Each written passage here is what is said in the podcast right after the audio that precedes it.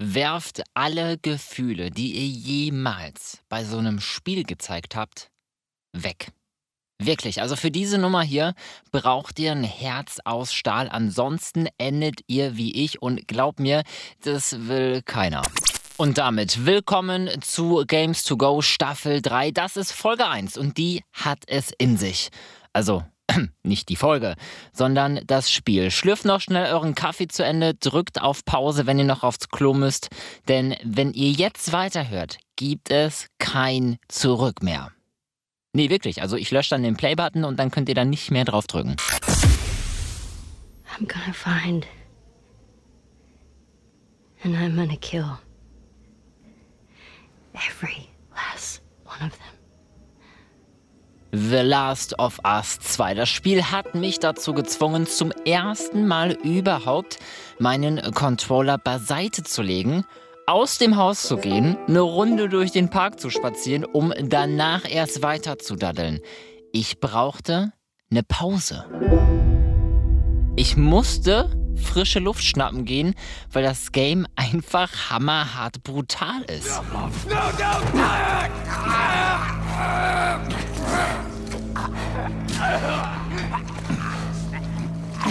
Menschen in so einem Spiel töten. Hey, kein Ding, erleben wir regelmäßig, haben die meisten von uns auch eventuell schon gemacht, aber so realistisch und noch dazu in dieser Auflösung. Puh, also da können wir froh sein, wenn das Essen beim Spielen im Magen bleibt. Gut, oder auch nicht. The Last of Us 2 ist ein Survival-Spiel. Ein Virus hat die meisten Menschen getötet und manche in widerliche Mutanten verwandelt. Und wenn ich widerlich sage, dann meine ich sehr widerlich. Wer Teil 1 kennt, der oder die würden jetzt sagen, ja komm, aber Justin, mal ganz im Ernst, es gab doch das Gegenmittel. Richtig. Aber das hat dann nicht so geklappt, wie es sollte. Warum erfahren wir direkt zu Beginn des Spiels, wenn wir diesen neuen Teil zocken? Spoilerfrei kann ich sagen, ein Tränchen, das musste ich mir dann wirklich wegwischen, denn der Grund, warum es nicht zum Gegenmittel kam, ist sehr emotional. Und ich bin nicht nah am Wasser gebaut. Da sind wir also, mitten in der Welt voll von Mutanten. Ohne Gegenmittel, beschissener, kann es nicht sein und äh, das bringen die Macher Oscar-reif herüber.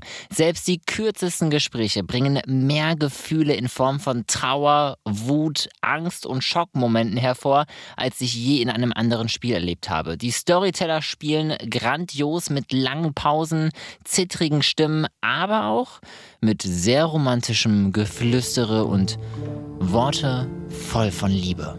You make me want to go back outside into that blizzard. One is stopping you.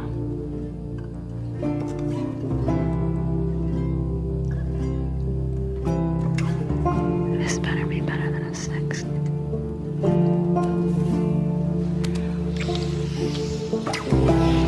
Gut, also hier machen wir mal kurz äh, Stopp. Stopp! Hallo! Stopp! Cut, cut, cut, cut, cut! Mensch! Das guckt ihr euch lieber selbst an. Und dieser Mix zwischen Liebe, Angst, Hass, Wut, Vertrauen, genau dieser Mix sorgt dafür, dass das Spiel ständig spannend bleibt. Die beiden Mädels, die ihr da gerade gehört habt, das sind übrigens Ellie und Dina.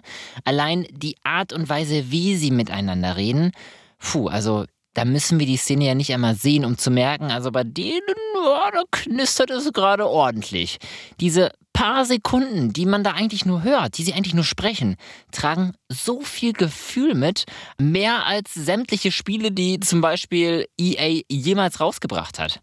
Und für die Romantiker unter euch, kurz einmal die Szene erklärt, Dina und Ellie führen einen heißen Flirt, während sie im Lager eines verlassenen Supermarktes auf dem Sofa chillen. Nicht, äh, weil sie Bock drauf haben, sondern weil sie dort festsitzen. Also ich muss auch zugeben, es ist jetzt nicht das schönste Setting, von wegen äh, Kerzenschein, Sonnenaufgang. Nee, nee, draußen tobt ein eiskalter Sturm und um den Supermarkt herum laufen zahlreiche Mutanten, wenn man das überhaupt noch Laufen nennen kann.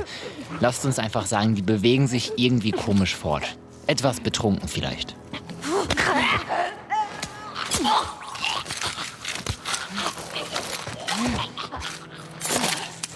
Ach so, und vor dem Flirt haben wir noch, ich glaube, fünf waren es, Mutanten das Genick gebrochen, damit wir jetzt überhaupt ungestört in diesem Supermarkt sind. Ihr merkt, richtig romantisch. Also danach kriegt man schon so richtig Bock auf so einen heißen Flirt, oder? Nun, also Ellie und Dina, die lassen sich schon lange nicht mehr den Spaß als Teenager von so ein paar hässlichen Untoten verderben, denn seit sie 13 und 14 sind, töten sie regelmäßig. Mutanten, mal Menschen, mal Tiere. Ihr merkt, die Welt ist echt abgefuckt in The Last of Us 2. Seid froh, dass ihr es gerade nur hört. Ich sehe und spiele diese Szene. Kein Plus 18 Titel der Welt hat es bisher geschafft, Töten so hautnah und realistisch wie nur möglich aussehen und auch fühlen zu lassen. Und das eben war halt wirklich nur ein Mutant.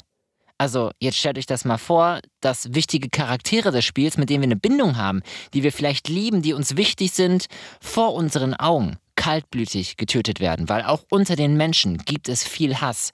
Zum Beispiel mal eben jemanden mit so einem Golfschläger mehrfach so richtig schön die Fresse zusammenschlagen, bis die überhaupt nicht mehr zu erkennen ist. Hm, geil. Please stop! Please don't shoot! Please get up!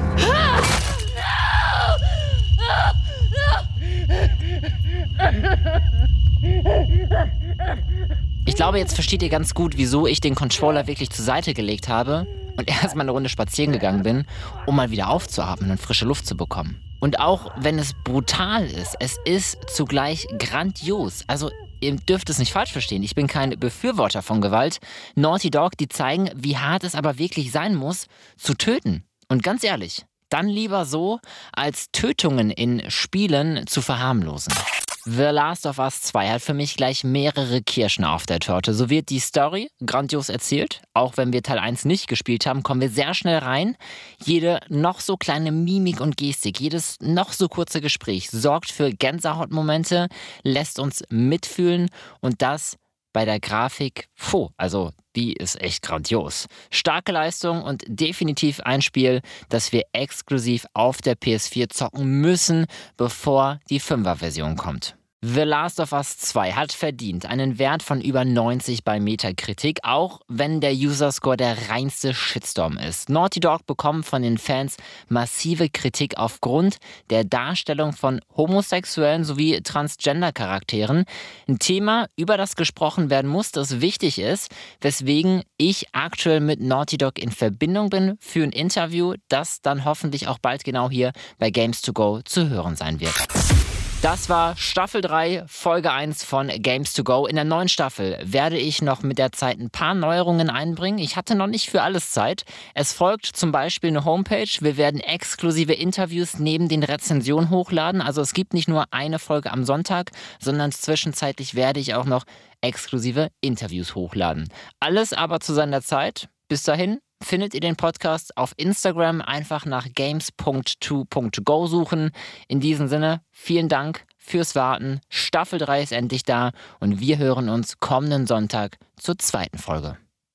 Ach so, und wenn ihr könnt, schreibt mir gerne, wie ihr die Folge findet. Ja? Rezension ist wichtig. Ich will mich ja verbessern. Und ihr sollt ja eine schöne Show bekommen. Also, tschüss.